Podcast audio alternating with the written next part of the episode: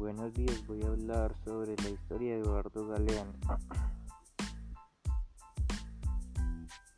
Cada día leyendo los diarios asisto a una clase de historia. Los diarios me enseñan por lo que dicen y por lo que callan. La historia es una paradoja andante. La contradicción le mueve las piernas quizás.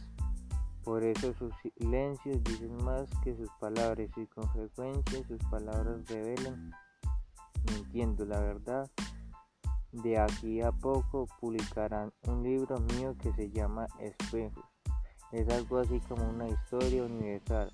Y perdón por el atrevimiento, yo puedo resistir todo menos la tentación, decía Oscar Wilde.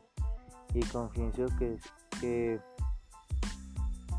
que sucumbido a la tentación de contar algunos episodios de la aventura humana. Por decirlo de alguna manera, se trata de hechos no muy conocidos. Aquí resumo algunos, algunos no más. Cuando fueron desalojados del paraíso, Adán y Eva se mudaron al África, no a París. Algún tiempo después, cuando vio sus hijos se habían lanzado a los, a los caminos del mundo, se inventó la escritura de Irán 9 Tetra. También em, el álgebra se inventó en Irán.